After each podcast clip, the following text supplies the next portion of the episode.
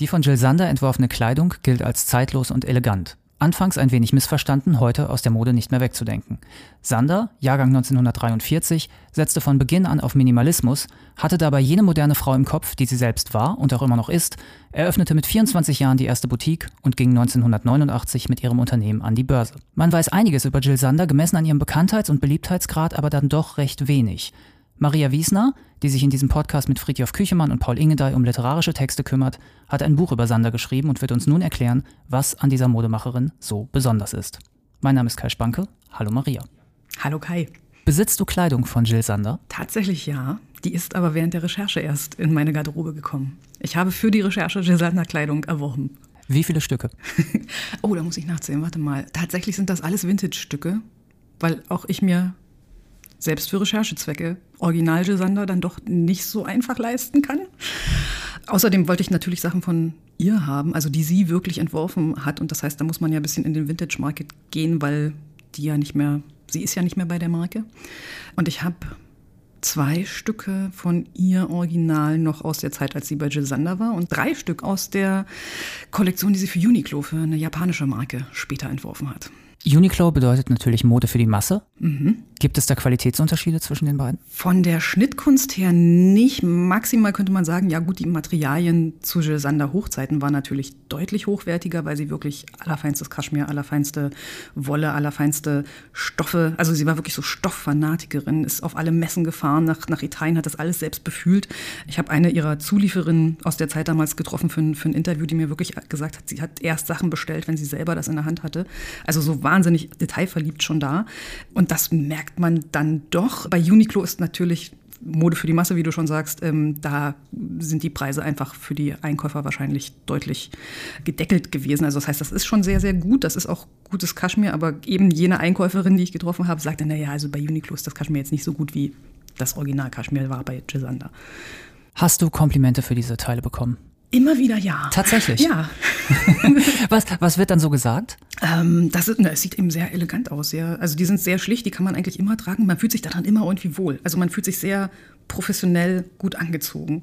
Das sind so Pullover, also wie, gesagt, sehr schlicht, aber schöne Farben und gute Schnitte. Und die halten, also selbst äh, die, die Sachen für Uniqlo halten wahnsinnig gut. Also das, das bleibt alles wahnsinnig gut in der Form, sieht toll aus, ist auch nach zehnmal Waschen noch super. Wie alt sind die? Gute Frage da liegen jetzt so, da liegt schon mehr als ein Jahrzehnt dann drauf. Und die sind trotzdem, also das ist, das ist wirklich Wahnsinn, wie das sich hält. Also ich habe auch Sachen gesehen.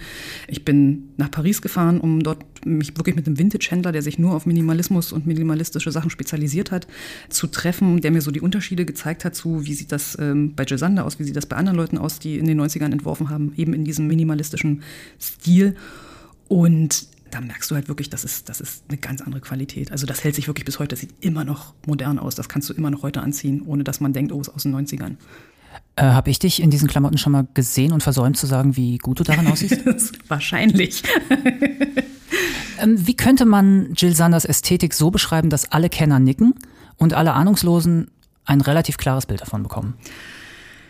Ja, das Wort Minimalismus ist ja gerade schon gefallen. Ähm, das ist so das, wo jetzt alle Kenner nicken würden, weil das ist wirklich der Oberbegriff, den sie mitgeprägt hat, also diesen minimalistischen Stil. Was heißt keine Schnörkel, ganz geradlinige Schnitte, keine Rüschchen, keine, keine Verzierungen, sondern wirklich auf allerhöchste Qualität ähm, Wert gelegt dabei beim, beim Entwerfen dieser Sachen. Also Sachen, die wahnsinnig gut geschnitten sind, die wahnsinnig gut am Körper liegen, ähm, fallen. Da, da wirklich darauf geachtet, dass das alles Fantastische sitzt und eben so weit reduziert auf eine, auf eine Designidee, dass das bis heute zeitlos aussieht. Also dass da wirklich nichts dran ist, wo man sagen würde, ach, das ist jetzt das Jahrzehnt oder das ist das Jahrzehnt oder das hat den Trend mitgemacht, sondern wirklich Stücke, die aufgrund von Farbe, Form, Schnitt bis jetzt getragen werden können und du siehst da drin immer elegant und schick aus.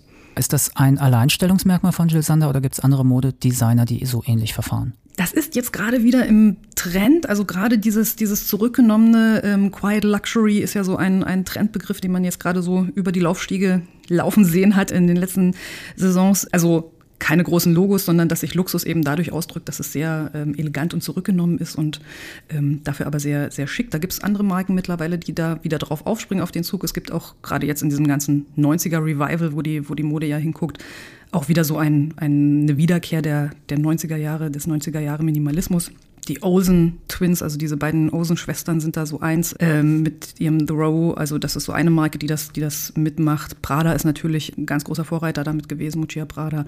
Helmut Lang damals schon, heute, heute wieder mit einem sehr jungen ähm, asiatischstämmigen Designer aus, Amerika, der das jetzt äh, mit übernommen hat, der sehr große Rückgriffe darauf macht und sehr in diesem Stil auch wieder designt.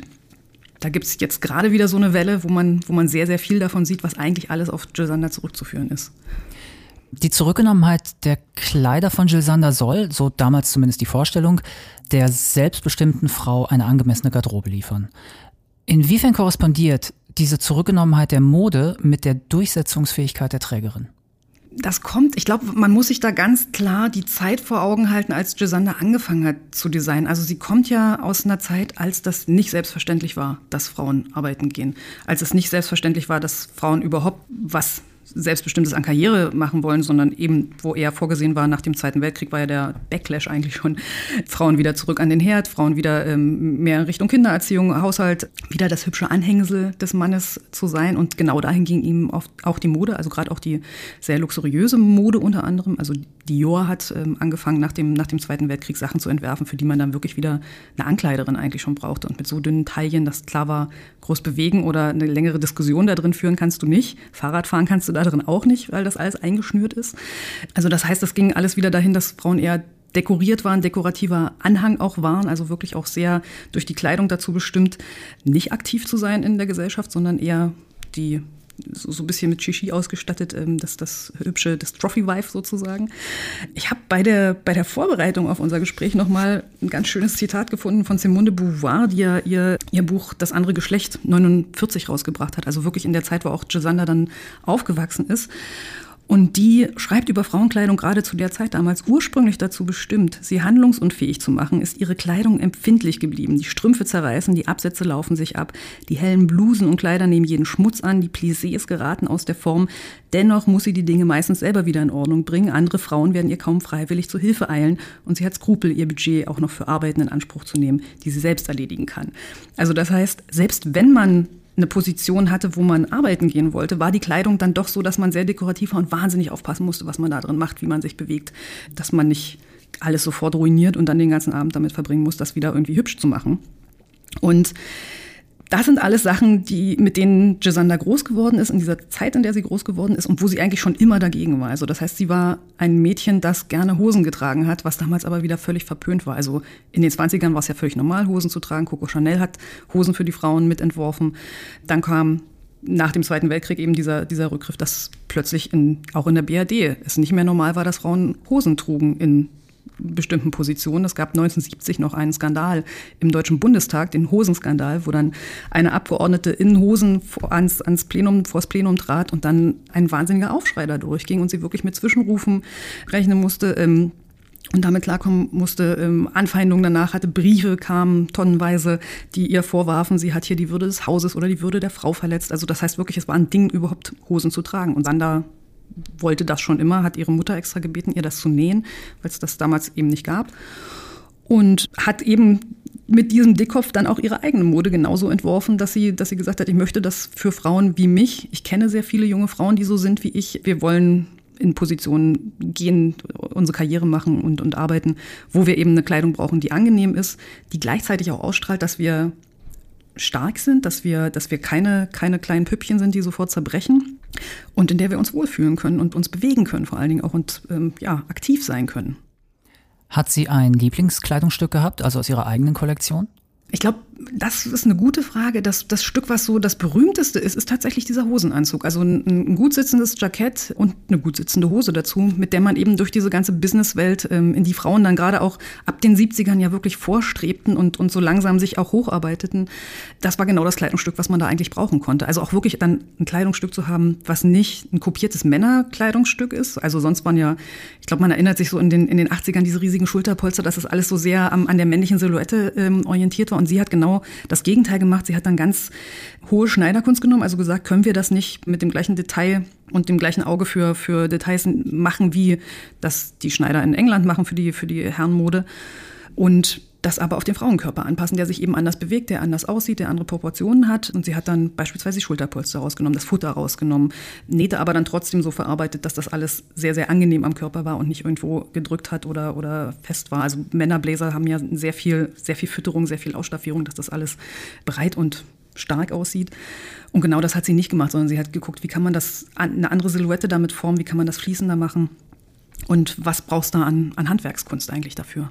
Sander sagte einmal, Kleidung für Frauen habe vor 60 Jahren etwas Ephemeres und Launiges gehabt, das in Zitat Modeschöpfer-Blödsinn gipfelte und Frauen das geistig-ästhetische Rückgrat einer Barbie-Puppe zumutete.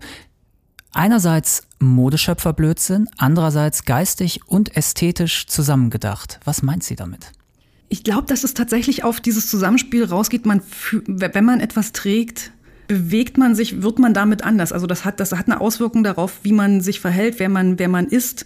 Es ist ja nicht nur die Ausstrahlung nach, nach außen, also was, was möchte ich repräsentieren mit meiner Mode, welche Ästhetik suche ich mir, um etwas darzustellen, sondern auch, wie fühle ich mich da drin? Was, wie kann ich mich verhalten da drin? Und genau da, in, in, diesem, in diesem Zusammenschluss von diesen beiden arbeitet sie eigentlich. Also zu sagen, das sieht sowohl strahlt das schon eine Machtposition aus, gerade dieser Hosenanzug beispielsweise oder die Blusen oder die anderen Hosen oder auch nur der Blazer, für den sie sehr berühmt ist, also so ein navy-blauer Blazer, den man eigentlich zu allem tragen kann.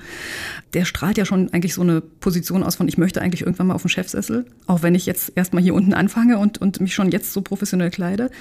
Und gleichzeitig eben dieses sich da drin wohlfühlen, sich eben nicht wie das Anhängsel oder Püppchen fühlen oder die Barbie-Puppe, die sie hier, ähm, die sie anscheinend nicht leiden kann.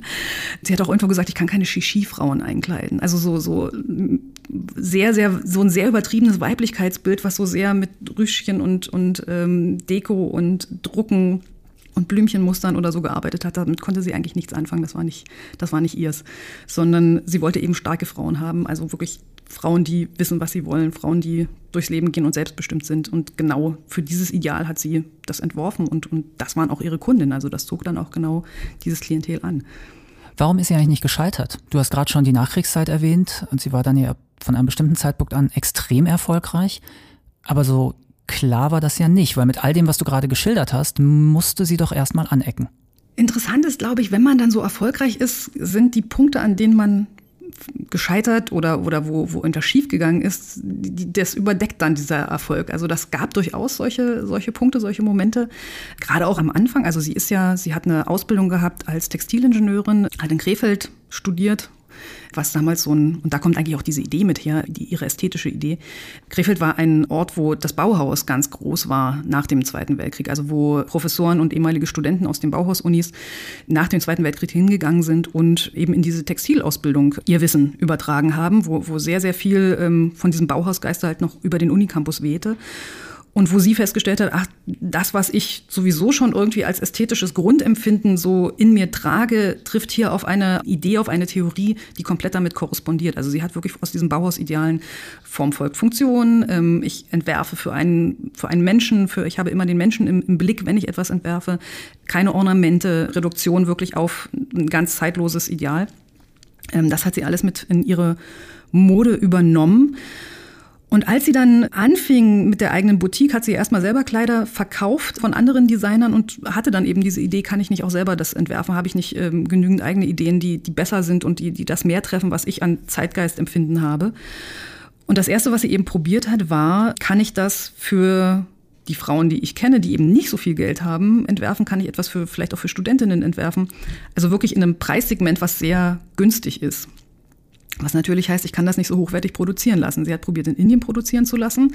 Und dann kam die erste Auswahl zurück und sie stellte fest, das ist alles überhaupt nicht in der Qualität und so, wie ich mir das vorgestellt habe. Und äh, trifft alles überhaupt nicht das, was ich eigentlich möchte mit dieser Mode. Und ähm, dann musste sie das im Prinzip alles einmal aufgeben und nochmal neu anfangen. Und dann eben mit der genau der umgekehrten Idee. Also kleine Menge, dafür sehr, sehr hochwertig und dann eben auch preisintensiv. Verliert denn das Original durch so Kooperationen mit Uniqlo oder auch dadurch, dass seit den 90ern ihr Minimalismus ja konsequent in der Mode kopiert wird, verliert das Original an Überzeugungskraft? Mm, nee, überhaupt nicht. Das, ist, das, war, das war sehr interessant zu sehen, eben, eben auch in diesem Vergleich, wenn man das neben ein ähnliches Design oder jemand, jemand hält, der eben auch in dieser minimalistischen Idee Sachen entwirft. Also weil wirklich, ich habe Das war in Paris. Ich habe mir da zwei Bläser nebeneinander gehängt bekommen. Einer war von Helmut Lang aus, dem, aus den 90ern und einer eben von Jill Sander. Und das war wirklich, der, der Stoff war einfach so viel besser. Man wollte sich das sofort anziehen eigentlich. Das ist so im Detail wirklich gut gearbeitet unfassbar, unfassbar hochwertig, unfassbar schön. Also immer noch, dass man davor steht und denkt, das ist einfach sehr, sehr schön. Das ist ästhetisch einfach sehr, sehr toll, das auch nur anzugucken. Und das ist der, der größte Unterschied. Also dass man, man sieht, dass da jemand, jemand, der sehr, sehr perfektionistisch bis zum letzten das ausgefeilt hat, dran gearbeitet hat. Was ich den anderen jetzt nicht unterstellen will, dass sie das nicht auch tun, aber da ist irgendwie ein anderes Level erreicht, was genau diese, diese Detailverliebtheit angeht. Hat sie selbst auch an der Nähmaschine gesessen und äh, mit der Schere gearbeitet? Tatsächlich nicht. Sie hat mal gesagt, sie hat sich in, im Handwerksunterricht früher in der Schule immer sofort in den, in den Finger gestochen. Also da war sie anscheinend nicht so begabt. Sie war sehr gut da drin, diese Vision zu haben und sie war anscheinend auch gut da drin, das Leuten erklären zu können, wie sie das dann umgesetzt haben möchte. Aber so, ja, selber genäht anscheinend nicht. Wobei sie wahrscheinlich das auch probiert hat, weil ihre Mutter, also die Mutter war ja, hat ja genäht. Die, die hat für die, für die Kinder selber das entworfen, wie glaube ich auch viele, viele Mütter einfach dieser Nachkriegsgeneration selbst Sachen gemacht haben. Also so ein bisschen was wird sie, glaube ich, mitbekommen haben, aber das war nicht die Hauptspezialität von ihr. Warum gibt es zu Jill Sander eigentlich bisher eine große Werkschau in Frankfurt? Die gab es vor sieben Jahren und dein Buch. Und sonst, abgesehen von Zeitungsartikeln, quasi gar nichts. Das war genau der Anlass gewesen, warum ich das Buch irgendwann angefangen habe zu recherchieren und zu schreiben, weil ich vor ein paar Jahren genau über die gleiche Sache gestolpert bin. Also mir dachte, es muss doch irgendwelche Bücher über sie geben, es muss doch irgendwelches Material über sie geben, schriftlich. Aber es gibt weder auf Englisch noch auf Deutsch noch in irgendeiner anderen Sprache irgendetwas schriftlich zu ihr. Also im Sinne von Büchern und nicht nur Interviews, die sie mal im Laufe der Jahrzehnte gegeben hat. Und beispielsweise über, über, über Karl Lagerfeld, der ja auch einer der großen deutschen Designer ist, gefühlt 80.000. Also das ist ja wirklich, dass dieses Leben ist ja von allen Seiten beleuchtet, das Werk ist von allen Seiten beleuchtet und bei ihr eben auch bis auf diese Werkschau bis jetzt fast nichts. Und das war zum einen der Anlass, dass ich angefangen habe zu recherchieren, weil ich mir dachte, okay, das müsste man noch ändern. Und ich habe aber dabei eben auch festgestellt, sie ist eben eine sehr, sehr zurückgezogene, sehr pressescheue, öffentlichkeitsscheue Person. Also eigentlich so ein Unternehmertyp, den wir gar nicht mehr kennen heutzutage, sondern ja, so, so klassisches, fast schon, fast schon Anfang 20. bis 19. Jahrhundert. Also jemand, der ganz klar zwischen öffentlichem und privatem Leben trennt und nur das Öffentliche wirklich auch nach draußen kommen lässt und übers Private kennt man fast nichts. Also das heißt, sie ist sehr, sehr zurückgezogen, was das angeht. Vielleicht skizzierst du einmal Sanders Leben im Schnelldurchlauf. Also Geburt, Ortswechsel, ähm, Familiensituation und so weiter und so fort bis heute. 80 Jahre äh, im Schnelldurchlauf. Ich hätte jetzt gern so eine Montage dazu. Also, sie wird am 27. November 43 ähm, in Norddeutschland geboren. Die Mutter musste vor dem Feuersturm, also vor den Bombenangriffen aus Hamburg fliehen, ist aufs Land geflohen. Ähm, der Vater war da schon an der Front, also war Soldat im, im Einsatz und die Ehe ging irgendwie über die ähm, über den Krieg in die Brüche. Also das heißt, ähm, Sanders Mutter hat sich relativ schnell vom Vater scheiden lassen, hatte schon eine ältere Tochter, die ist dann mit dem Vater mitgegangen. Sie hat aber dort oben auf dem Land, noch bevor sie zurück nach Hamburg ist, jemand Neues kennengelernt, einen neuen Lebensgefährten, der dann Sanders Stiefvater wurde und auch so die Person, die sie als Vater in ihrem Leben ähm, akzeptiert, benannt hat. Also das war die, die, die, die Vaterfigur für sie. Ihren leiblichen Vater hat sie zeitlebens, solange er gelebt hat, nicht ähm, kennengelernt, auch anscheinend nicht den Kontakt gesucht.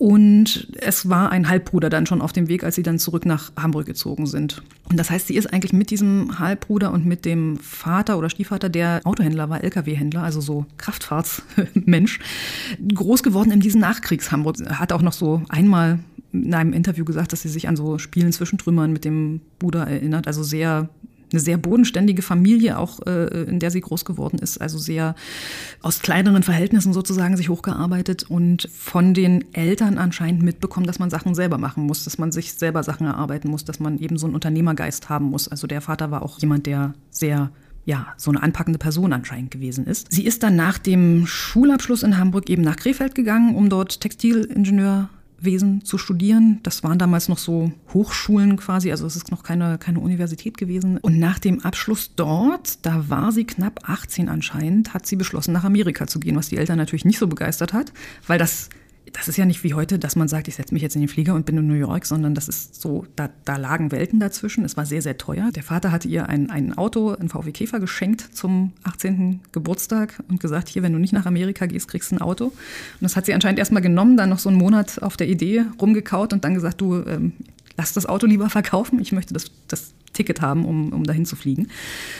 Und anscheinend hatte die Familie Bekannte in Los Angeles, also ist sie dorthin nach, nach Los Angeles, hat sich an der UCLA ähm, eingeschrieben als Gasthörerin, dort Kurse besucht und dieses Amerika muss ein wahnsinniges Initialerlebnis mit gewesen sein, weil es eben eine ganz andere Gesellschaft war, eine ganz eine viel offenere Gesellschaft, die eben nicht gerade durch in, in, dieser Nachkriegsdepression drin lebte, nicht so geschlossen war, was, was eben Frauenrechte auch anging. Also wirklich dieses sehr lebensfrohe hat sie dort anscheinend mitgenommen. Dieses sehr aufbrechende, anpackende, ähm, ganz anderen Typ Frauen, den sie dort am Strand gesehen hat, was sie, wo sie später auch immer wieder sagte in Interviews, dass das somit die Inspiration war für diesen Typus, der dann auch in diesen Werbeanzeigen von ihr ganz bekannt wurde. Also so gebräunt draußen unterwegs, nicht zu viel Make-up drauf, groß, schlank und, und sieht eher danach aus, als wenn sie Sport machen würde. Das ist so die klassische Gisander-Frau, wenn man das so beschreiben möchte.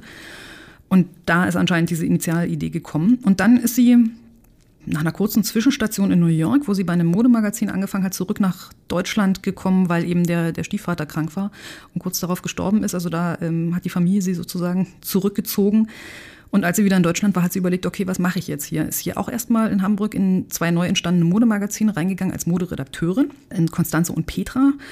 Und hat dann dort festgestellt, alles, was mir die Modeunternehmer, die Deutschen, schicken für diese Modestrecken, die ich hier ähm, organisieren und fotografieren lassen muss, sieht nicht so aus, wie ich mir das vorstelle. Das ist alles furchtbar. Ich möchte das anders haben. Und irgendwann dachte sie sich anscheinend, hat anscheinend auch immer wieder angerufen bei den Leuten und gesagt, könnt ihr das ändern, könnt ihr das ändern, könnt ihr das ändern, das, das geht doch so nicht, das kann man doch niemandem anziehen. Und irgendwann reichte ihr das und dass sie gesagt hat, okay, dann mache ich jetzt meine eigene Boutique auf. Und wie du in der Einleitung schon gesagt hast, 24 war sie da, es ist 68, also sowieso so ein Umbruchsjahr. Ähm, wobei sie mit diesen ganzen Studentenprotesten gar nicht so viel zu tun hatte, sondern eher in so einer sehr avantgardistischen, kreativen Szene in Hamburg unterwegs war. Also hatte Fotografinnen unter ihren Bekannten, hatte Künstlerinnen unter ihren Bekannten, ähm, Galeristinnen, also wirklich eher so ein, so ein kreativer, so eine kreative Bubble, wie man heute sagen würde. Ist auch viel nach London gefahren, also dieses Swinging-Landen ähm, schwärmt immer noch in Interviews, in späten Interviews auch, die ich gefunden habe, immer noch von dieser Punk-Szene, die da war, was jetzt nicht so die, die Punks, die man vielleicht heute im Kopf hat, waren, sondern wirklich so eine Modebewegung auch mit, mit sehr viel Ästhetik, die eher so Richtung Vivian Westwood geht, wenn man da was im Kopf haben will und, und weniger in völlig abgerissen und sehr schmutzig, sondern eher, eher eben dieses ähm, so, so ein disruptives Element mit drin hatte. Und für mich ist das auch so der, da kommt für mich zumindest der, der Gedanke her, dass sie diese Boutique, die sie aufgemacht hat, komplett schwarz gestrichen hat. Also die steht in Hamburg inmitten eines komplett weißen Viertels, wo nur weiße Villen sind. Und da ist so, so eine, ja, so, so ein schwarzer Kubus plötzlich drin. Du bist hingefahren, ne? Ich bin hingefahren. Ich habe mir, die ist heute noch so, die ist heute noch schwarz angestrichen. Auch wenn da kein Gisander-Laden mehr drin ist. Aber man kann sich vorstellen, wie unfassbar ja, krass das gewesen sein muss, wie unfassbar anders diese, dieser, dieser Kubus da drin gewesen sein muss. Und dass auch wirklich Leute gekommen sind und gesagt haben, Entschuldigung, das ist nicht weiß, wieso, was, was, was, ist, was will diese junge Frau hier mit dieser schwarzen Boutique? Also auch da, guter Instinkt. Ähm, das haben dann alle drüber geredet. Also das heißt, man, es war sofort klar, okay, da ist jemand Neues, der anecken will auch mit seinen Sachen, der ähm, weiterdenkt, der für eine neue Generation Sachen entwirft.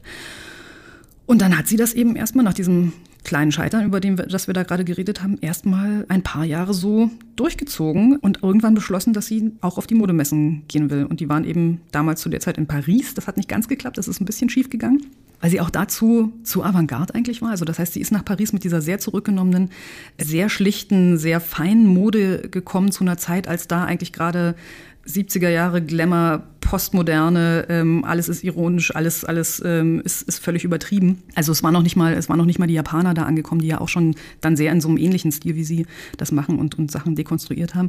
Das war alles noch nicht passiert. Das heißt, sie ist im Prinzip damit angekommen und, und völlig versunken, hat sich dann erstmal wieder nach Hamburg zurückgezogen und gesammelt und gesagt, okay, ich konzentriere mich eben auf andere Sachen, die ich gut kann, hat ähm, zwischenzeitlich eine Parfümlinie entworfen, ist in die, in die Beauty-Branche mit eingestiegen, was auch völlig neu war zu der Zeit, hat 89 ihr Unternehmen an die Börse gebracht, auch das erste Frau in Deutschland, die Vorsitz eines börsennotierten Unternehmens war dann und ist dann ähm, nach Mailand, weil da gerade eine neue Modemesse ein paar Jahre zuvor aufgemacht hat.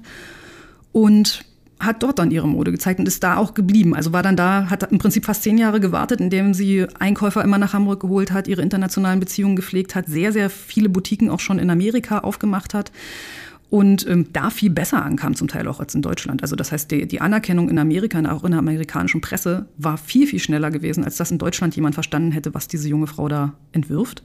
Und ja, mit dem Börsengang ging es dann so langsam los, dass man, das, da war dann schon, da war ihr Name auch schon geläufig gewesen. Auch mit der Parfümlinie war ihr Name dann schon einem viel, viel breiteren Publikum geläufig gewesen, eben weil es eben auch so eine, das ist ja noch heute so eigentlich, dass dieses Segment eigentlich so eins ist, um schon Leute ranzuführen, die jetzt vielleicht noch nicht das Geld haben, sich den teuren Mantel zu kaufen, aber das Parfüm als begehrenswertes Designobjekt kann man sich immerhin schon ins Badezimmer stellen. Man muss ganz kurz einfügen, für alle, die es eventuell nicht wissen, du bist hier bei der FAZ so etwas wie die Duftbeauftragte und deswegen auch sofort eingehakt die Frage, Hast du diese Düfte damals, also in deiner Jugend oder in, äh, vielleicht sogar noch früher zur Kenntnis genommen und wie findest du die? Das war bei mir natürlich wie bei allen, mit denen ich gesprochen habe, wirklich allen, das Gisanda Sun, was gar nicht ihr erstes Parfüm war, aber ich glaube das berühmteste von ihr. Eben weil es auch in dieser ganz klassischen, so eine, so eine weiße Flasche mit einem, mit einem großen, in Blockbuchstaben, diesen gelben Schriftzug auf der Seite. Also auch da schon, das Design ist schon völlig in, in diesem minimalistischen, ähm, sehr klassischen, Bauhausmäßigen, in dieser Ästhetik gehalten. Das habe ich geha gehabt, wie glaube ich alle anderen auch zu der Zeit. Und ich habe mir aber für die Recherche eines der Originalparfums ersteigert. Pure? Pure, ähm, genau, so hieß das. Das ist so ein Doppelkubus gewesen im, im, als Fläschchendesign. Sehr interessant, war zu der Zeit auch völlig ungewöhnlich, weil ja alle zu der Zeit, also späte 70er, Anfang 80er Opium von ähm, Yves Saint Laurent trugen. Also es waren sehr schwere Düfte angesagt, Disco-Ära, alles war, war wahnsinnig heavy. Und sie hat dem entgegen einen, so, so einen ganz grünen Chypre-Duft gehalten. Also ein bisschen weiße Blumen, sehr grün, sehr für die arbeitende Frau, die ins Büro geht und nicht alle sofort erschlagen möchte. Äh, mit der Duftwelle, die sie vor sich her schiebt. Sehr interessant. Den habe ich mir geholt, ja. Interessant ist die kleine Schwester von und so weiter, oder? nee, nee, ich finde, nee, gar nicht. Also das ist, das ist jetzt, ich finde, das Wort interessant ist jetzt, äh, ist das so schlecht belegt. Unterscheiden die sich denn grundlegend, äh, Pure und Sun? Ja, schon. Also Sun hat ja noch so eine viel wärmere Note mit drin. Das, was wirklich so ein bisschen, es riecht ja so ein bisschen wie so, man hat einen Tag lang am Meer mit Sonnencreme gelegen. Und das Pure ist wirklich so ein, so ein ganz, so ein fast schon frischer Duft dahingegen. Also viel, viel mehr, viel mehr weiße Blüten, viel mehr sowas Elegantes, was man in der Stadt tragen würde. Wie ging es weiter, nachdem sie sich an Parfums ausprobiert hat? ähm, dann ging es weiter nach Frankreich. Also sie, sie hat ihre die, die Modemessen in Mailand für sich erobert und dann ist sie nach Paris und hat dort den größten Flagship-Store eröffnet, den Europa jemals gesehen hat. 1000 Quadratmeter. Das ehemalige Madeleine Vionnet, also so eine, so eine französische Designerin aus der Zeit fast 100 Jahre vorher und deren ehemaliges Atelier übernommen auf einer der größten Einkaufsstraßen, ähm, Avenue Montaigne, die äh, in Paris, ja, wo, wo eigentlich jeder sein Einkaufs-, äh, sein, sein großes Haus hat, der Rang und Namen hat in Paris. Auch da bist du hingefahren? Auch da bin ich hingefahren und ähm, habe mir angeschaut, wie wahnsinnig dieses Haus äh, mittlerweile auseinandergenommen ist. Also das heißt, das war ein, eine riesige Fläche gewesen über mehrere Nummern, über mehrere Eingänge, die nur Jill Sander war. Die hat das drinnen komplett auseinandergenommen, auseinandernehmen lassen von äh, Gabellini, ein amerikanischer Architekt der das im Prinzip so eingerichtet hat, dass es zu der Ästhetik passt. Also viel offene Flächen, so, so fast schwebende Regale, sehr zurückgenommen wurden dann da drin die Kleidungsstücke arrangiert. Das ist alles schon, das sah schon fast wie eine Kunstinstallation aus. Indirekte Beleuchtung, hohe, die Decken rausgenommen, also wahnsinnig hohe Räume. Ganz tolle Hölzer verwendet an, an einigen Stellen. Also sehr, sehr, sehr ästhetisches Erlebnis muss dieses dieser, dieser Raum, dieses Gebäude gewesen sein, zu der Zeit, als Gisander es eröffnet hat. Wurde später kopiert von allem, was so ähm, auch die Billigläden sind. Also wenn man sich an Zara Anfang der 2000er erinnert, das war ja dann auch so ein, äh, so, so, ein zurückgenommenes, sehr helles Konzept gewesen. Das kam alles, das kam alles aus, aus dieser Gisander-Ästhetik. Und ähm, ja, heute sind das, glaube ich, drei oder vier Läden, die ähm, jetzt da drin sind. Gucci hat natürlich vorne das größte, ähm, das größte Geschäft ähm, übernommen und der jetzige Jill Sander Laden in Paris ist viel, viel kleiner. Das ist ganz klein, kleine Treppe nach oben. Also wahrscheinlich ein Zehntel von der, von der ursprünglichen Verkaufsfläche heute nur noch. Bisschen enttäuschend. ich überlege jetzt gerade, wo wir stehen geblieben sind. Wir sind Anfang der 90er. Gisander expandiert weiter. Es gibt eine Herrenkollektion, die sie, ähm, die sie rausbringt, also geht auch in der, in der Mode auf die nächste Ebene sozusagen. Bringt langsam Accessoires mit raus, eröffnet jede Menge andere Stores vom gleichen Designer entworfen in Amerika, ähm, über Europa verteilt, also sehr, sehr große Expansion. weltweiter wird diese Marke quasi jetzt etabliert. Und dann kommt 99 das Joint Venture mit Prada. Und dann, dann geht die Krise langsam los, über die du, glaube ich, jetzt mehr wissen willst, so wie du guckst. Ja, sie steigt aus, sie kommt zurück, sie steigt aus, sie kommt zurück. Mhm, genau. Was war da los? Was war da los? Man muss dafür dazu, glaube ich, wissen, und das fand ich sehr interessant bei der Recherche, dass Ende der 90er ähm, diese große Aufteilung des Luxusmarkts losging.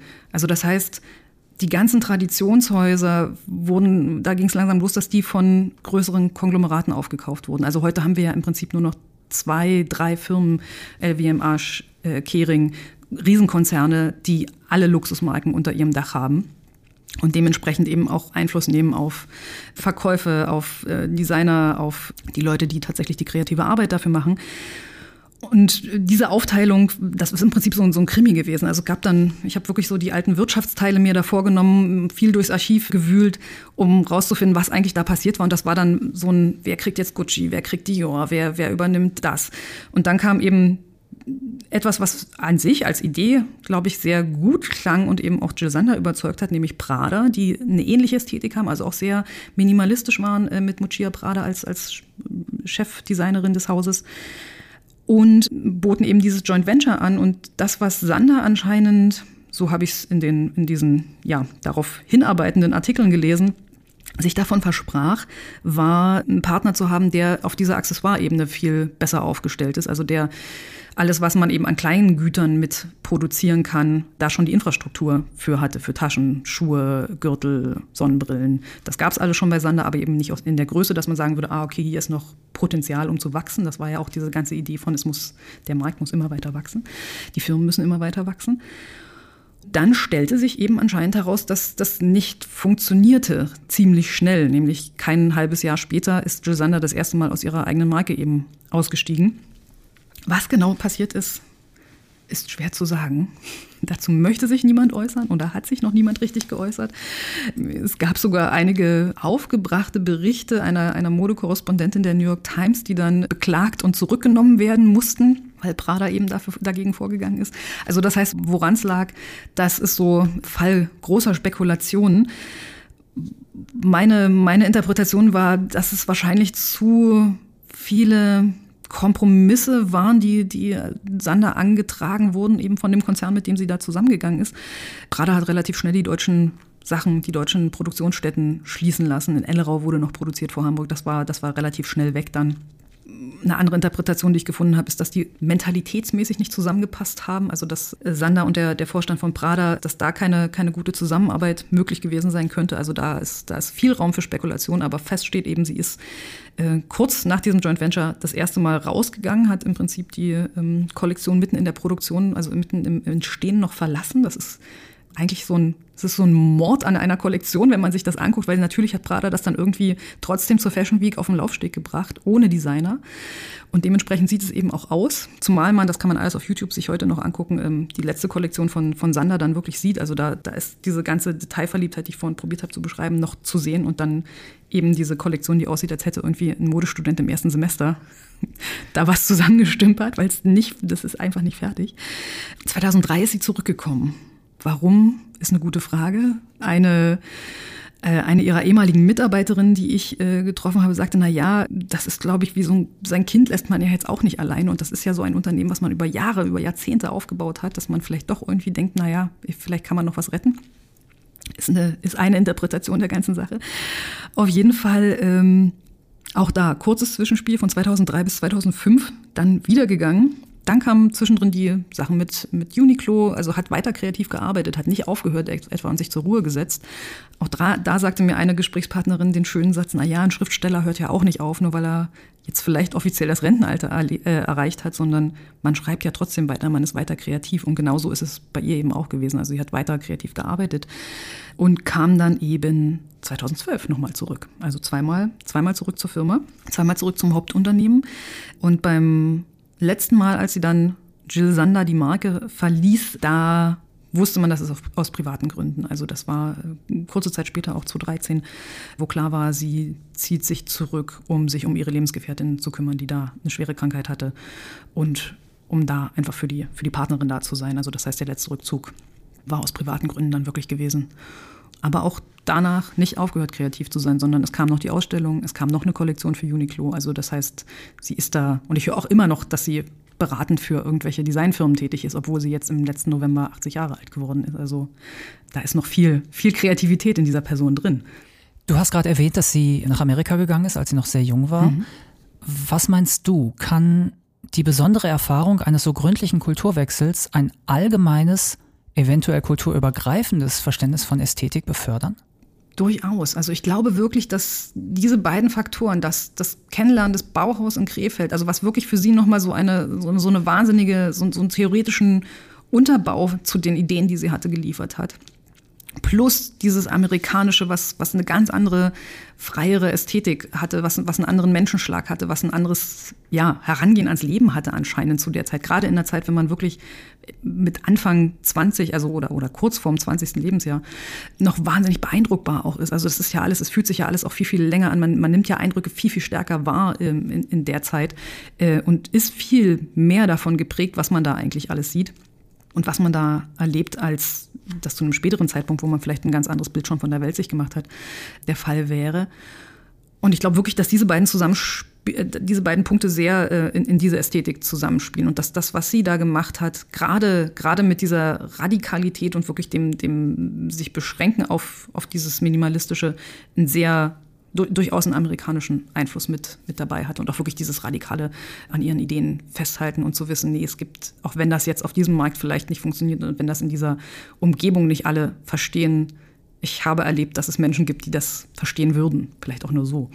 Der Soziologe Tillmann Allert sagt, Sandra sei aufgrund ihrer Familiensituation sehr früh sehr sensibel geworden für, Zitat, das brüchige menschlicher Beziehungen. Und das wiederum habe dann den Wunsch befördert, der Erfahrung von Vergänglichkeit etwas entgegenzustellen. Ist das jetzt Küchenpsychologie, die ohnehin für etliche Menschen gilt, die einen einzigartigen Lebensweg mit einem Klischee erklären möchte? Oder darf man diese Diagnose ernst nehmen? Ich finde es wirklich schwierig, ähm, so auf, auf solche, auf solche so, so, vom familiären dann zu sagen, ah, das hat jetzt das ganze Leben geprägt. Die, die, äh, die Scheidung der Eltern ist hier, äh, ist hier zu sehen. Das klingt logisch, das klingt, das klingt plausibel. Ich weiß aber nicht, ob es nicht einfach auch der Arbeit und der, der, eigenen, äh, der eigenen Bildung da ein bisschen abrede tut. Also weil sie ja einfach sehr, sehr viel sich damit beschäftigt hat, sehr in ihre eigene Ausbildung sehr viel investiert hat. Also da jetzt bloß zu sagen, na ja, weil sie, wie viele Scheidungskinder werden denn Weltdesigner? Also das ist jetzt schon daran vielleicht äh, belegbar, dass das vielleicht ein Faktor sein kann in einem sehr, sehr großen Zusammenspiel von Faktoren.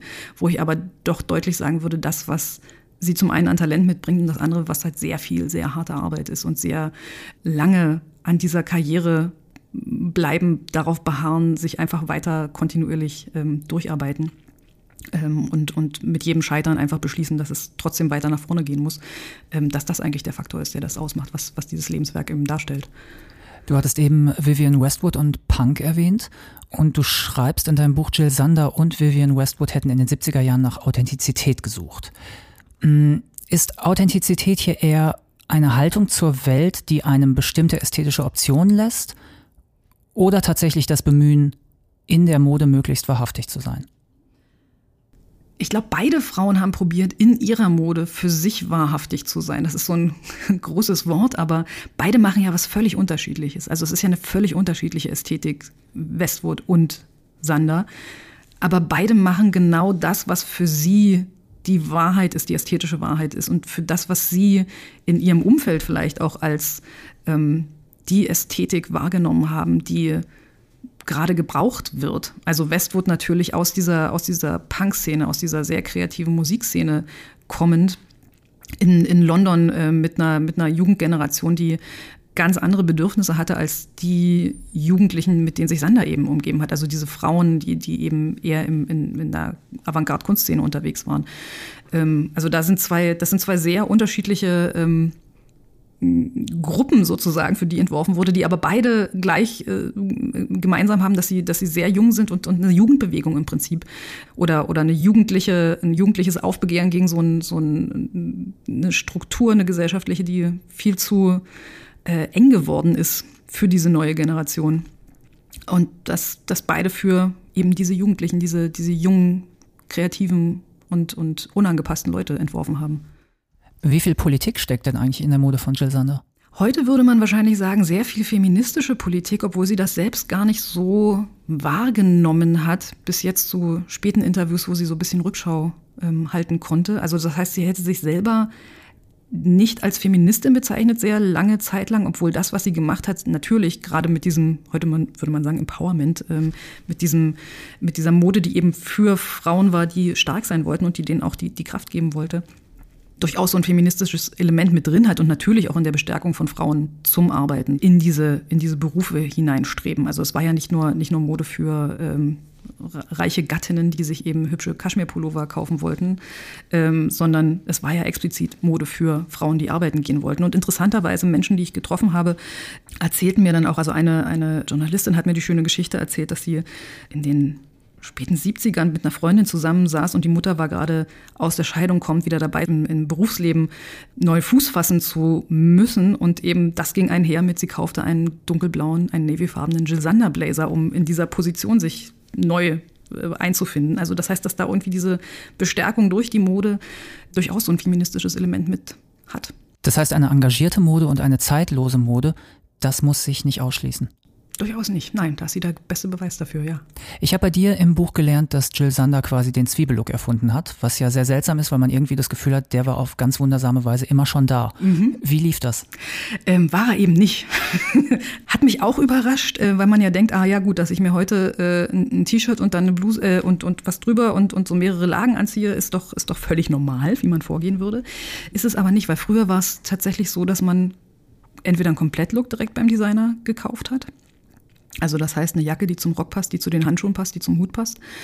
Ähm, und das dann je nach Saison wieder erneuert mit, mit neuem Material und oder eben sehr, sehr anlassbezogen. Und das heißt, dieses, dieses Prinzip von, du kannst hier jetzt dir eine Grundgarderobe zusammenstellen und dann kannst du die einfach in der nächsten Saison um ein, zwei Stücke erweitern. Du musst das aber nicht sofort wieder wegwerfen oder, oder, oder aussortieren, weil es nicht mehr ähm, der neuen Mode entspricht, sondern das bleibt so, das ist zeitlos, das kann, du kannst einfach immer wieder Sachen, Sachen erweitern, aber du kannst sie auch sehr, sehr lange behalten. Und es ist wirklich mit diesem Gedanken, den wir heute ja als völlig zeitgemäß empfinden, dass das nachhaltiger ist, wenn man einfach seine Garderobe über mehrere Jahre tragen kann und nicht äh, nach, nach einer Saison sagt, ich brauche alles nochmal neu.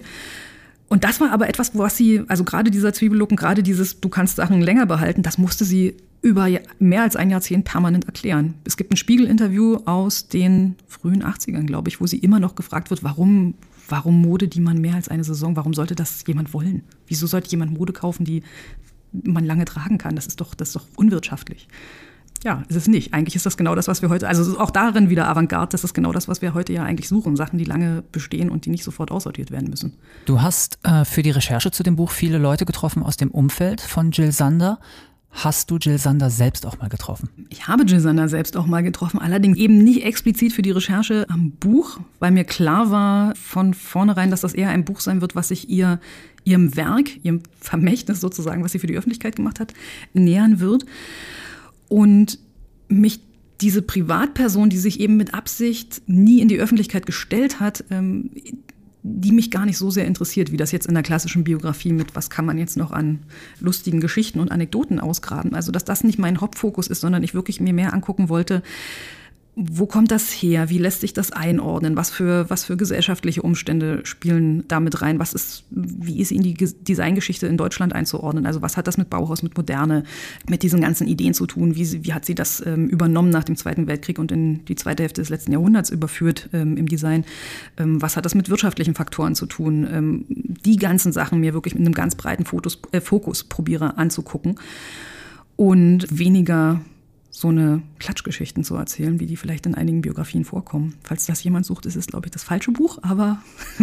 Worüber habt ihr gesprochen? Das war ein sehr nettes Hintergrundgespräch, ähm, mehr so zum, zum Kennenlernen, wo aber klar war, ähm, da gibt es jetzt keine Zitate. Ähm, das ist jetzt nichts, was, was offizielle Äußerungen sind. Also sie ist ja da auch in ihren Interviews immer sehr bedacht darauf gewesen, was kommt an die Öffentlichkeit und was nicht. Und das ist eben kein, kein Gespräch für die Öffentlichkeit gewesen, sozusagen. Aber es war ein interessanter Eindruck einer sehr beeindruckenden Person. Wann kaufst du dir das nächste Kleidungsstück von Gisanne? ja, wie gesagt, es ist ja gar nicht so einfach, ähm, was zu finden, was tatsächlich von ihr noch ist. Also das heißt, das ist so ist eine ähnliche Detektivarbeit wie dieses Buch zusammenzutragen, ähm, da sich durchzuwühlen durch ähm, irgendwelche Vintage-Läden online und zu gucken. Und außerdem, das ist ja jetzt, das wär, würde ihr, glaube ich, gefallen. Meine Garderobe ist ja sehr beständig. Also man braucht gar nicht so viele neue Sachen, wenn man dann zwei, drei gute hat. Jill Sander, eine Annäherung ist bei HarperCollins erschienen und kostet 24 Euro. Vielen Dank, Maria Wiesner. Vielen Dank. Weiterführende Hinweise finden Sie in den Shownotes und auf faz.net slash Bücher-Podcast Bücher mit UE. Falls Sie Fragen haben, können Sie mir gerne schreiben. Die E-Mail-Adresse lautet bücher-podcast.faz.de, Bücher mit UE. Diese Folge wurde produziert von Kevin Gremmel. In der kommenden Woche begrüßen Sie an dieser Stelle Friedhof Küchemann und mein heutiger Gast, Maria Wiesner. Maria, ganz kurz, jetzt die definitiv letzte Frage. Mit wem werdet ihr worüber reden? Äh, wir werden mit Dorothee Riese reden über ihren Roman Wir sind hier für die Stille. Wir sind gespannt. Vielen Dank fürs Zuhören und bis zum nächsten Mal.